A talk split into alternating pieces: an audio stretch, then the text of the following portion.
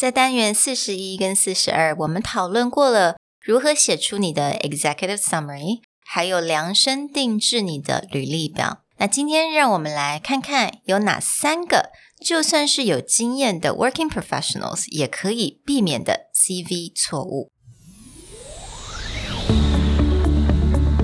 Hello，欢迎来到 Executive Plus 主管双语沟通力的 Podcast。我们希望带给大家最实用的沟通工具。包括了成功人士对全球市场的分享、职场英语的技能、跨文化沟通技巧与其他能帮助您成为出色领导者的工具。Hi, I'm Sherry, founder of Executive Plus. As a language trainer and certified coach, I've trained hundreds of managers from Fortune 500 companies such as Dior, Google, Deloitte, and Yahoo. And I'm Nick, Director of Communication Strategy at Presentality. I've helped startups raise millions of US dollars in funding and train the executives of publicly listed companies to present on the global stage. Welcome to the Executive Plus podcast, where you can take your communication and language skills from good to great.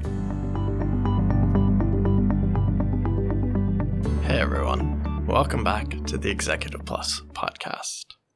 Over the last decade, Sherry and I have probably both looked at and helped edit thousands of CVs. And this means everything from fixing the tiniest grammar mistake all the way to reformulating the logic behind it. But there are a few mistakes that are very simple to fix, but it seems are quite common. And rather than just share our experience, we actually want to take something out of master CV writer James Reed and his book, The 7 Second CV, where, over his career as a recruiter, he really boiled down three common mistakes that can be easily fixed by anyone. 那刚刚 Nick 有提过，我们多年的这个经验是帮助学生啊或客户来修改他们的 CV。那这些 CV 可能是从零到完全没有 CV 到有 CV，或者是他可能是已经是工作十几年的人，他希望还要再找新的工作或者有 promotion，他希望修改他的 CV。 那我发现呢，我们接下来今天会讲这三个比较容易犯的错误。我先用“错误”这个字来讲好了，因为这个这些错误并不是 grammar 的错误，也不是什么字的错误，它是一个逻辑上面可以改的。就算你改了一点点，其实会让你的整个 CV 看起来非常不一样。So we're gonna focus on the three things. While I was reading the book, The Seven Second CV, it really reminded me all these things that you could probably avoid and make sure CV looks a lot different and a lot better. So we're going to start with the first one, which is the usage of cliches. Yes. Anytime that someone writes a resume, there are like specific cliches, specific words you always see without mm. fail. And I get tired of that, and I'm not a recruiter or someone yeah. who's interviewing all the time. So I can only imagine a head of HR probably sees this a hundred plus mm. times a mm. day. And these are things like goal driven, strong work ethic, multitasker, detail oriented, and self motivated. I gotta say, I admit, when I first decided to apply for my first job, when I didn't have a lot of experience, I used these words all the time because I was told you got to use these words. Yeah, most yeah. general advice will actually tell you that these are yeah. important qualities and skills. Exactly. The reality is they are very important qualities and skills, but most people don't have really good stories to back them up. Exactly. 因为如果你仔细看，什么叫做 goal driven? What goal? What do you mean driven? How driven? It's very, very vague. Hmm. You, you can say I'm goal driven. You know, I want to play my video games till you know until I win certain until I'm top in the world. Exactly. That's the good goal. That's it's a very goal driven, but it may not apply to your specific job or you know detail oriented i use this word all the time when i started off working but because i pay attention to detail. But what does that really really mean? Well you also have to look at it there's different levels of being detail oriented yeah. are you ocd people, yeah. A lot of people make fun of me because i'm the guy who goes into the bookstore and restacks and realigns books So my detail oriented may be at a very different level than other people's detail oriented because yeah, a lot of times I'll go to the bookstore with people and they're just like, really? Be like, it's out of order. 还 I 有 don't 到 like 那个 it." 餐厅啦，他会重新整理那个 menu。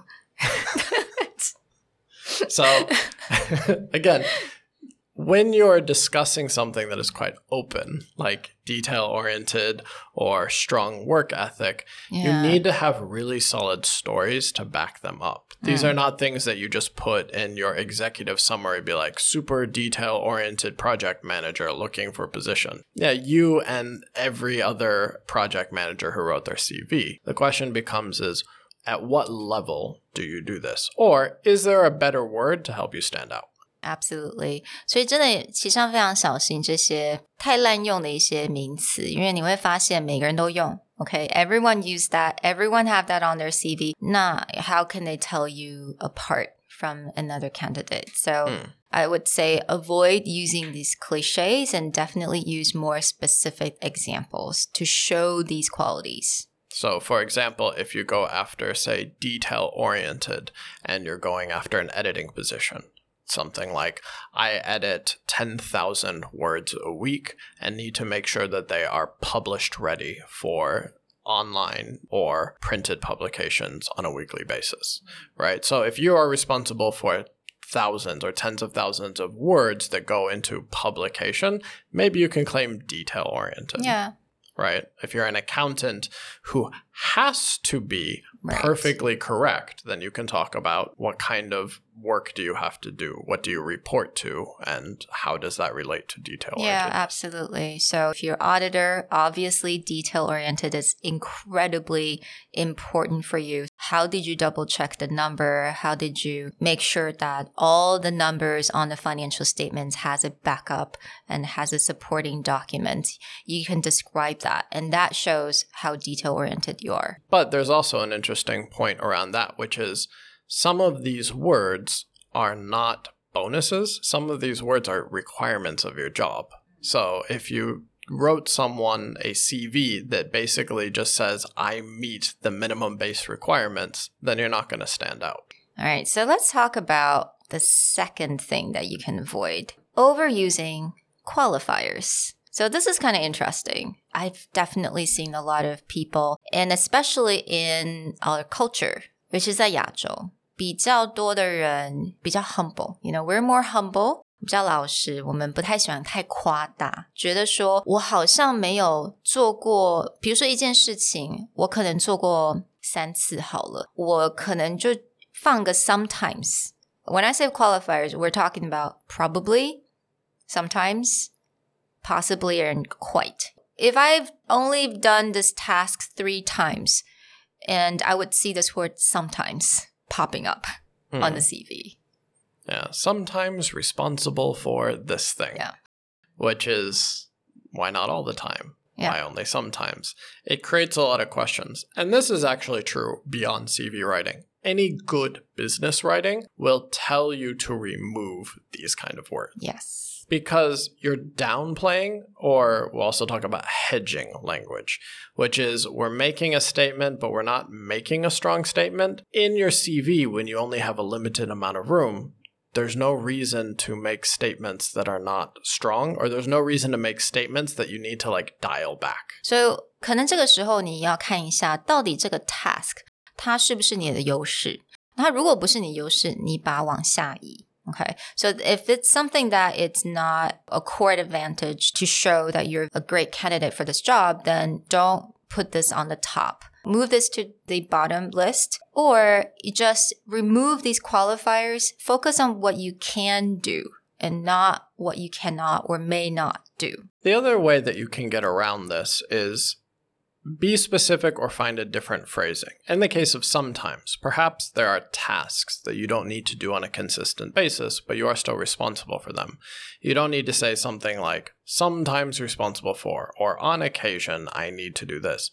Just change it with a word like annually, or quarterly, biannually, to describe that this is not something I need to do all the time, but it is part of my job to make sure this gets done. So, the last thing that we want to cover is also a bit related to our last episode. Where we're talking about STAR, which is when you use overly general statements to describe your work experience. You're not getting into specific experiences, details, and you're just leaving it as overall. And a lot of the phrasing that people use specifically is connected to that. Yeah. 所以如果你是主管或者是 team leader，一定要注意喽。当你的 CV 上面写 responsible for 或者是 supervised，没有错，你用的是 action verb，right？It's all fine。你之前很多人都跟你讲一定要用 action verb，that's correct。But responsible for and supervise are incredibly vague. A very easy way to think about this vagueness is say, I am responsible for this plant. Mm. I am responsible for this child. These two things are completely different. Exactly. Giving a plant water and sunlight is very different than keeping a child happy, safe, and alive. So, you know, things like, for example, in a book, there was an example, he says, responsible for IT strategy in team meetings. Okay, so what does that mean? It could also mean that you go in once in a while, talk to the IT people for like an hour, and have a meeting and have coffee and go home That could be responsible. Right. It's also devoid of any kind of positive result, like responsible for, not succeeded at. Oh, exactly. 所以在书上他就说，你可以这么说：created a team of diverse IT professionals to develop innovative solutions for our most persistent IT problems. 所以你这个地方就看到 created a team. Okay, that's again still action verb, but it shows that you're actually doing something. You did something. You created something, and to develop some solutions. Right? Again, it shows that the actions that you took to be responsible for this uh, IT strategy and the team meetings. They're being a lot more specific about what was the responsibilities, creating the team and solving persistent IT problems.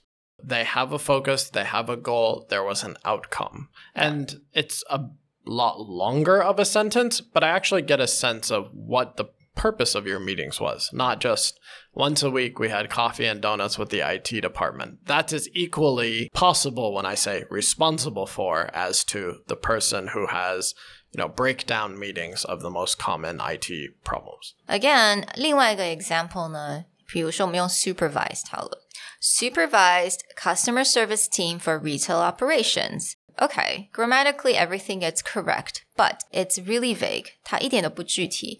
你看不出来，你也听不出来，他到底这个人做了什么，才能够说他是 supervised. So instead, we can say coordinated and led the customer service team to improve satisfaction rates by 29% in six months by harvesting best practices from unrelated industries. Same overall statement, but the goal would be what do I mean by supervised? What actions did I take? What are the results of these actions? And one thing you'll hear consistently is what's the result? What's the outcome?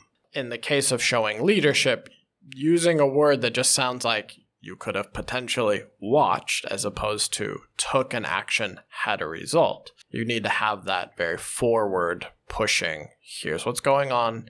Here's the result of it. 所以我们利用了 coordinated and lead 这件比较 action pack 的一些字，还有呢，它也加上了 twenty nine percent in six months. You know, gives a context of how much you improved and how much you actually helped the whole situation. So again, going into building your CV or actually any kind of business writing, these are really great rules to keep in mind, which is don't use overly cliche words Avoid using qualifiers that hedge back or make something vague about you do or not do. And don't use overly general statements about experience.